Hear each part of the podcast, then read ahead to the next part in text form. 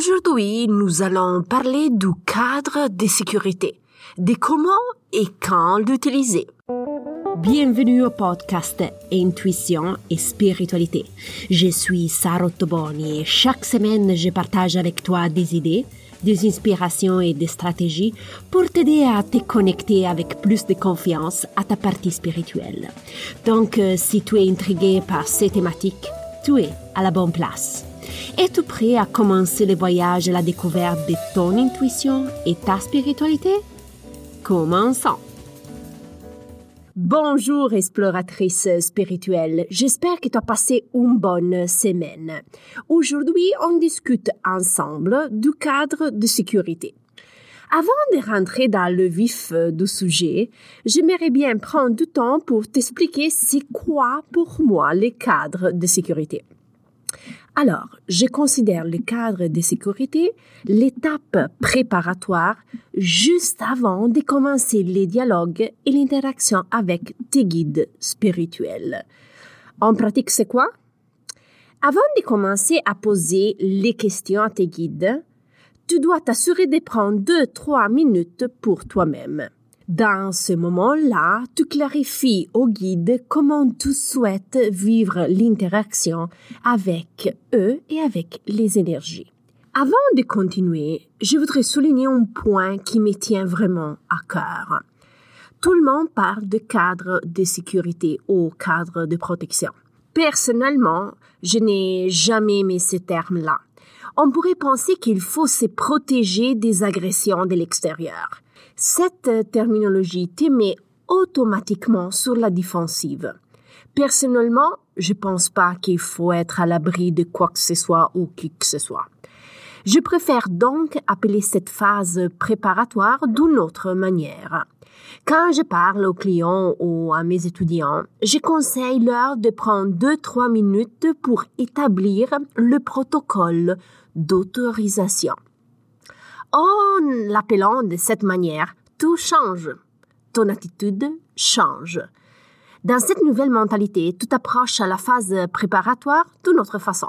Maintenant, tu n'es plus sur la défensive, mais tu saisis ces moments pour euh, autoriser l'interaction dans un cadre de respect, de positivité et de bienveillance. Beaucoup de personnes m'ont demandé d'avoir un exemple du protocole d'autorisation. Malheureusement, il n'y a pas. Je crois fortement dans la personnalisation du protocole. Chacun de nous a sa propre typologie, sa propre façon de faire. Tu es différent de moi et moi je suis différente de ton ami. Donc, sens-toi libre d'agir comment tu sens le mieux.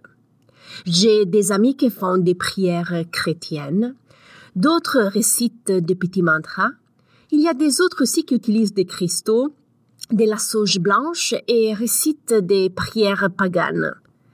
Il n'y a aucune formule magique. Il y a simplement ta propre formule. Personnellement, j'ai fait rien de tout ça. Parce que, sincèrement, reflète pas qui je suis. Répéter des mantras et des prières, c'est pas ma façon de faire. Mais, attention, cela ne veut pas dire que ce n'est pas correct. Au contraire, loin de là. Comme je viens de dire, chacun fait qu'est-ce qu'il veut.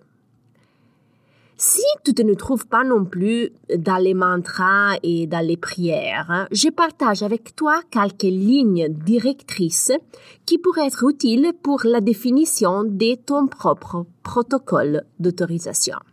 Lorsque tu décides de rédiger ton propre protocole, rappelle-toi d'inclure des conditions qui te mettent à l'aise, des conditions auxquelles tu y crois et surtout qui reflètent tes valeurs. L'élément clé de tout ce protocole est 1.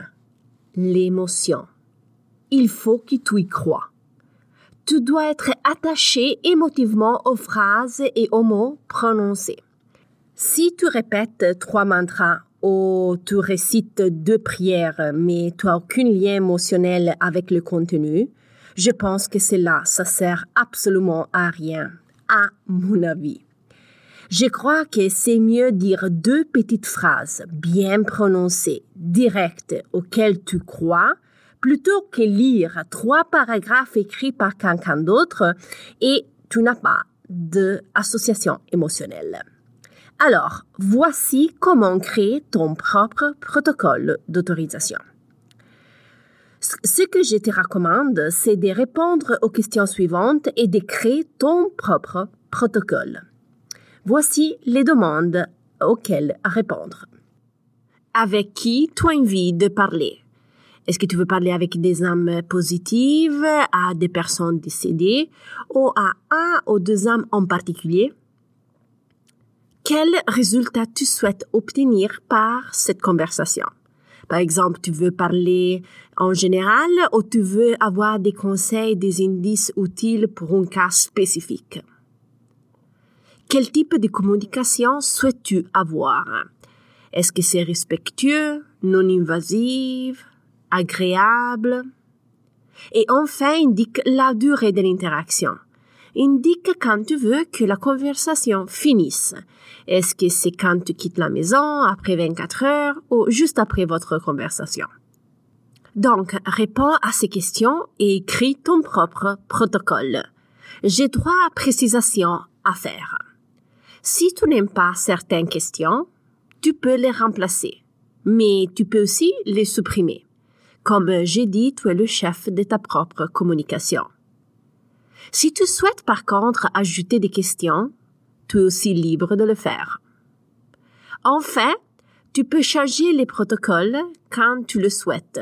Tu peux vraiment l'adapter euh, toujours à tes besoins du moment. Par contre, il faut avoir toujours un élément clé, c'est-à-dire indiquer précisément comment tu souhaites que la communication se déroule. Il y a beaucoup de personnes qui me demandent c'est quand que tu dois utiliser ce protocole d'autorisation. Je suggère toujours de l'utiliser en tout le temps. Chaque fois que tu interagis avec l'univers, assure-toi d'avoir mis le protocole d'autorisation. Personnellement, je le fais toujours. Est-ce que tu peux adapter le protocole aux circonstances? Bien sûr, tu peux le faire. Personnellement, je porte des modifications en fonction de l'interlocuteur. Par exemple, si je pars avec les guides, je demande d'agir dans une certaine façon. Si par contre je parle avec les énergies, les personnes décédées ou les âmes ou l'univers, le protocole d'autorisation est un petit peu différent. Dans quel sens? Quand je parle avec mes guides, j'ai seulement une intention. Éviter l'interférence. Je veux pas que personne me dérange quand je parle avec mon team spirituel.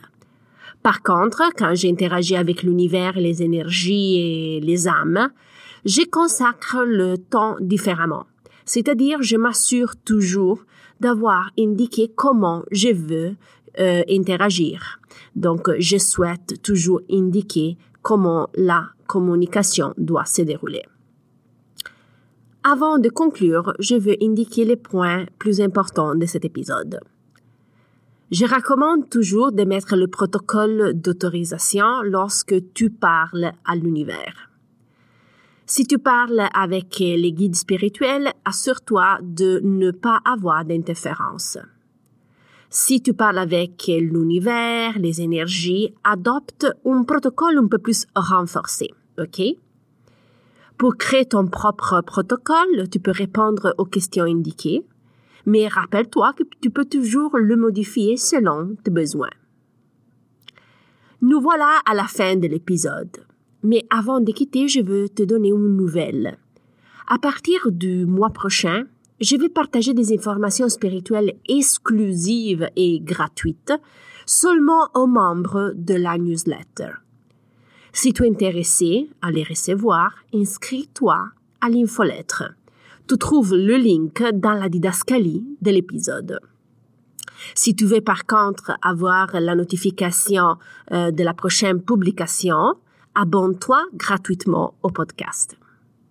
Je te remercie pour ton temps que tu m'as dédié, tu sais que j'apprécie énormément. Et nous, on se reparle la semaine prochaine. Bye bye.